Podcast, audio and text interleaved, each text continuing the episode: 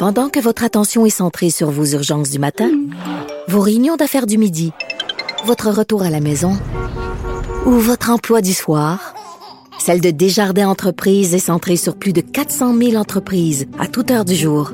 Grâce à notre connaissance des secteurs d'activité et à notre accompagnement spécialisé, nous aidons les entrepreneurs à relever chaque défi pour qu'ils puissent rester centrés sur ce qui compte, le développement de leur entreprise.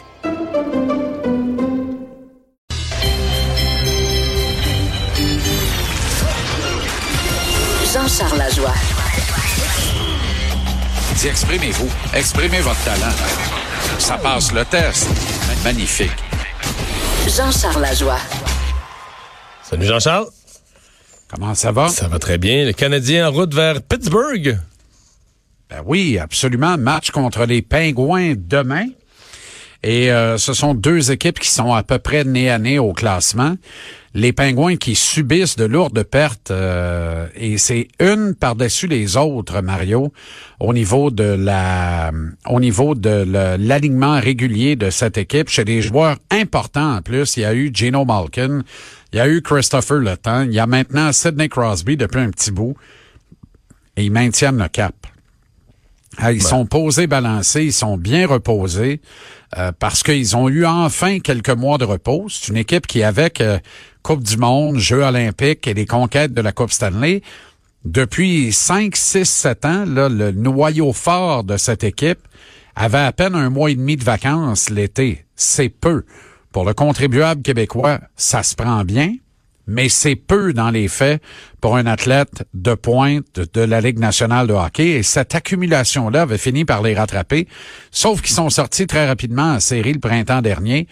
Alors, avant le mois d'avril, avant la fin d'avril, ils étaient en vacances et ça, ça leur a fait le plus grand bien. C'est un mal pour un bien. On le voit là, l'équipe est pleine d'énergie, pleine de ressources également. C'est pas gagné pour le Canadien demain soir à Pittsburgh. Hmm. Canadien qui est un nouveau, euh, nouveau venu de Laval? Ouais, Riley Barber a été rappelé. Voilà le prototype parfait d'un joueur de Ligue américaine. Il y en a eu de 13 à la douzaine euh, et il en existe encore. Ce type, pas assez bon pour la Ligue nationale, puis peut-être une coche trop haut pour la Ligue américaine pas trop haut, mais très bon pour la Ligue américaine. On va le dire comme ça. Daniel Carr, la petite voiture, en était un. Il y en a d'autres. Là, on pourra en nommer. Euh, Bruce Boudreau, qui est l'actuel entraîneur-chef du Wild du Minnesota, était exactement ce type de joueur. Un gars de 100 points dans la Ligue américaine, tu le rappelais dans la Ligue nationale, faisait rien. Alors, Barber, il n'a que 25 ans. Il va avoir 26 en février. Là, par contre, il a presque 26 ans maintenant. Fait 5 ans qu'il bourlingue dans les ligues mineures. Lui, je pense que ça a cassé quand il a fait le choix de Miami of Ohio comme programme universitaire américain parce qu'il sortait du programme national de développement.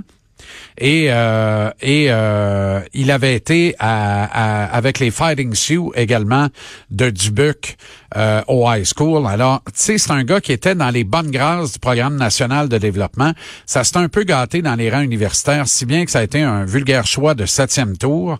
Et il a bourlingué dans les circuits amateurs. Il fait bien dans la Ligue américaine. Il a joué trois matchs en carrière dans la Ligue nationale avec les Caps de Washington. N'a pas obtenu de points.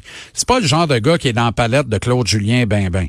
Fait qu'il faut pas s'attendre à grand chose. Moi, ce qui me ce qui m'intrigue de ce rappel-là, c'est qu'il se fait au détriment d'un gars comme Jake Evans, qui depuis trois semaines est tout feu tout flamme avec la filiale de Laval. Et tout ce que j'entends sur Evans est très, très, très élogieux. Alors, je ne comprends pas pourquoi on n'a pas choisi un, de rappeler un gars qu'on a sélectionné au repêchage, un gars qu'on a mis sous contrat à sa sortie des rangs universitaires américains et qui euh, et qui fait bien, et qui avait montré quand même de pas pires choses au camp d'entraînement. Mais là, celui et qui m'apparaît, Evans, être un gars davantage dans la palette de Claude Julien que Riley Barber, qui est un joueur de dimension offensive. Puis tu sais qu'on sait qu'il n'y a pas de place pour un gars de même à Montréal si tout le monde est en santé. Mais c'est qui qu'on sort de l'équipe? C'est Charles Ludon? Ben là, il y a Charles Ludon qui a été retourné dans la Ligue américaine parce que s'il jouait 10 matchs avec le Canadien, il devait repasser par le processus de balotage. Mais ça, c'est la maudite bouillie pour les chats. On peut-tu parler des vraies affaires? Deux secondes d'écart? Le Canadien euh, n'avait aucun problème à ce que Charles Ludon repasse par le balotage. Charles Ludon est retourné à Laval parce que les performances n'étaient pas à satisfaction pour l'entraîneur-chef Claude Julien. Quand on dit un joueur est pas dans la palette du coach, l'archétype de ça, c'est Hudon avec Julien tabarouette que Charles n'est pas dans la palette de Claude. Oui, mais il, plate, il a l'air à travailler ça. fort. Il a l'air à travailler fort tout le temps. À un moment donné, il donne un bon coup d'épaule, il fait une belle montée. Exact. Mais ça reste toujours des zéros sur la feuille de pointage. Je me trompe Voilà, tu dois finir, tu dois noircir la feuille de pointage. Si tu fais pas ça, tu te rends très, très, très remplaçable. Alors là, on essaye un autre. C'est un peu comme Laval sans défense. Tandis qu'on attend toujours un peu de renfort de la part du directeur général. Mais le directeur général aurait beau jeu de nous dire à peu près la même affaire qu'il a dit à date limite des transactions l'an dernier au bilan. Vous, vous voyez le classement, moi je vois la photo générale. Dans la photo générale, what you see is what you get, you get. Là. Tu sais, faut pas, faut pas se casser le nez à tenter de donner l'avenir de l'équipe pour s'améliorer à court terme. Les probabilités que l'équipe atteigne les séries éliminatoires sont très faibles, Mario. Quand tu regardes les pourcentages actuels, les deux équipes repêchées pourraient provenir de la métropolitaine. À date, c'est le cas et ça va tenir un bout. Sauf qu'il faut faire attention avec ça aussi parce que le calendrier fait en sorte qu'on s'entrebouffe à l'intérieur des divisions dans le dernier mois et demi ou à peu près. Et c'est là où une équipe de l'Atlantique pourrait se faufiler. Mais cette équipe-là ne sera pas le Canadien. Ouais, c'est ça, j'allais te demander, ce sera peut-être que ce sera le Canadien, pas évident. Non, hein? on a encore les Leafs de Toronto et le Lightning de Tampa Bay derrière nous au classement. C'est deux, c'est deux très, très mauvaises nouvelles. Si les Leafs et le Lightning étaient avec les Bruins devant nous au classement et que c'était les Panthers et les Sabres derrière, je serais autrement plus excité parce que je me dis, c'est deux équipes avec lesquelles on peut danser davantage que les Leafs et le Lightning. Mais normalement, Tampa Bay et Toronto vont passer devant nous. Alors le Canadien est bien plus proche de s'obstiner avec les Red Wings et les Sénateurs et les Devils que de s'obstiner pour une place en série éliminatoire. Bon, euh, il y avait de la boxe en fin de semaine. J'ai regardé ça. Et boy, étais-tu sur place ou tu l'as regardé? non, non, euh, je l'ai regardé, je l'ai. euh. J'étais chez quelqu'un, on l'a- oui, oui, c'était dans le sofa. Euh, Mais quel David- combat de David Lemieux. Quel combat euh, qui avait mal commencé pour lui. Et puis, euh, d'après moi, par contre, si le combat s'était déroulé en Ukraine, je sais pas s'il y aurait eu le même jugement des, des juges, hein? C'est une excellente observation, mais on peut pas parler de décision locale, Mario. Tu sais, fais juste regarder la face des deux gars après le combat, là, et comprends que les coups de David avaient davantage de vrai, puissance que ceux de son adversaire. Sauf qu'il est tombé Et- deux fois. Puis il a atteint la cible plus souvent. Mais il est tombé deux fois, effectivement. Il est venu bien près d'envoyer son adversaire au tapis une deuxième fois. Moi, je pense qu'il a raté une très bonne chance au septième d'en finir. Il a juste pas Ben, été capable parce aussi, que... là. Au dixième, il a été très bon aussi, mais on sentait au dixième là, que là, il y avait moins de vélocité. Ouais. Mais au septième, il y avait encore beaucoup de puissance. Il avait envoyé son adversaire au tapis au sixième. Mais en boxeur expé- expérimenté, Bursack s'est accroché et David est tombé dans le piège. Si David était demeuré à distance, là, Bursack avait peine à voir venir ses coups au septième. Il avait juste à rester à distance pour éviter l'accrochage et jumper pour le frapper violemment. Puis d'après moi, c'était au moins une deuxième chute au tapis. On n'était pas loin de la fin du combat au septième, ce qui me fait dire, moi, que s'il y a récidive de combat entre les deux et qu'on n'attend pas un an, David va le passer dans mi-temps. Mais est-ce que ça fait de David un candidat à un titre mondial chez les 168 livres? Moi, je pense que David le mieux, c'est l'histoire d'un grand rendez-vous historique raté, euh, Mario, parce qu'il est trop gros pour les 160 livres. Alors, il doit se restreindre à des déshydratations qui sont carrément inhumaines et dangereuses pour la santé d'un homme en vue de respecter le poids euh, à la pesée officielle. Et il est trop léger pour les 168 livres. Faudrait qu'il existe une catégorie mitoyenne entre les deux, quelque part à 164, 165 livres, en dehors d'un catchweight où un Canelo mettrait son titre à l'enjeu à ce poids-là avec euh, David Lemieux. Mais il y a peu de chances que ça se produise parce que David n'a convaincu personne avec cette performance-là. Alors, il devient pas un adversaire, outre le fait que le spectacle a été très bon. Et ça, c'est génial normalement pour vendre l'étiquette, mais ça a été un open fight, une bagarre ouverte, presque une bagarre de rue, presque une boucherie contre un adversaire qu'il devait en principe dominer plus sévèrement que ça, plus décisivement que ça.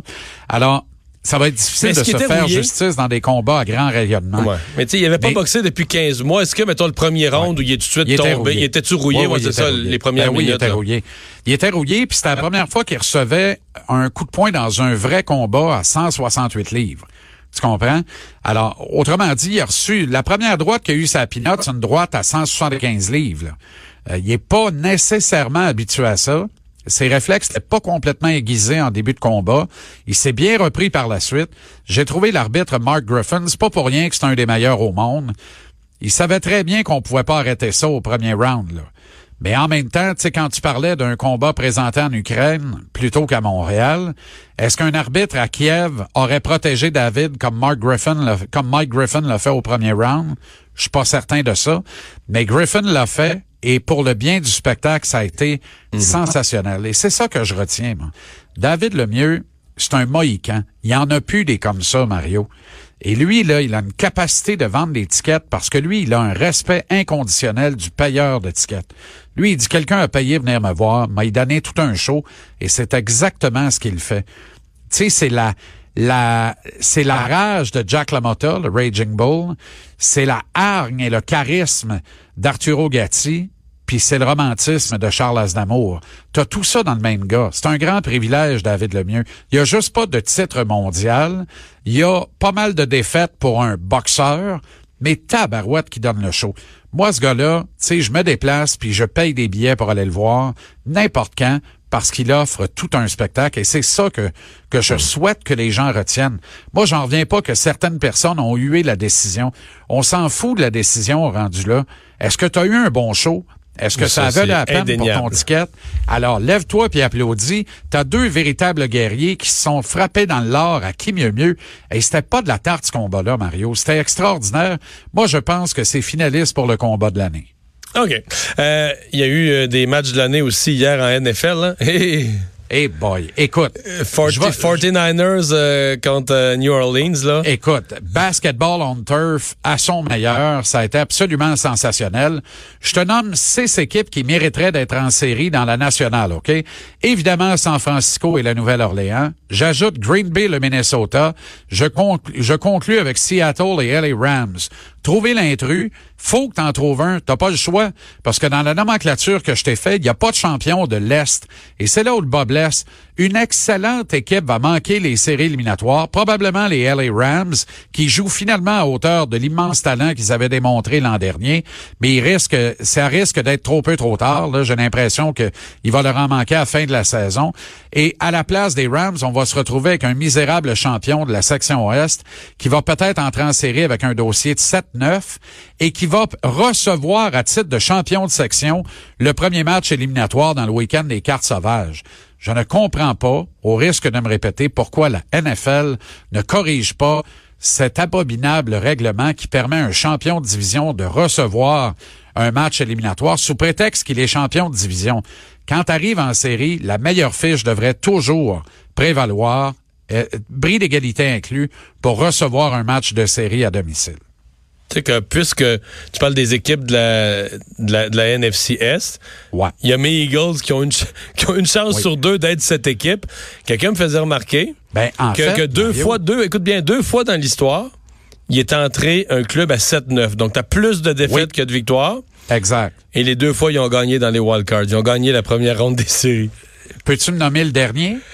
Euh, Jacksonville, pas euh, Exactement. Jacksonville? Les, les, Jaguars de Jacksonville avec un suit d'une laideur, mais alors là, répugnante. Mais je te corrige sur une chose, une chance sur trois, les Eagles. Parce que quand tu regardes le classement, là, les Redskins de Washington ne sont toujours pas exclus du tableau éliminatoire. Avec la défaite d'hier, là. Ouais, mais malgré tout, c'est pas fini. Parce qu'on joue à qui si, si, les Eagles gagnent ce soir, ce qui est pas impossible, mais ça va, être le, ça va être le match Eagles-Dallas euh, qui va faire foi de tout, là. Mais c'est un match à haute teneur en émotion ce soir à MetLife. C'est le chant du signe d'Eli Lagedai Manning, qui a quand même gagné un Super Bowl de plus que son frangin. Faut le faire, là.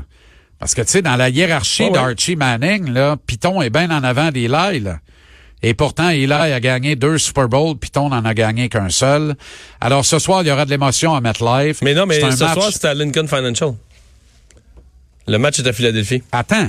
Non, non, attends un peu. Je le jure. Je le jure. OK, attends un peu. Donc, c'est la semaine. OK, la ben semaine prochaine, ouais. Les Eagles vont l'emporter. C'est la semaine prochaine, le chant du signe d'Eli à MetLife. Alors, non, non, il n'y a pas de problème. Les Eagles vont l'emporter ce soir et devraient détenir, avoir un ascendant certain sur une place en Après la catastrophe de la semaine passée, je, je, je reste prudent avec mes Eagles. Oui. Salut, j'essaie à demain. tu fais très bien. Bye.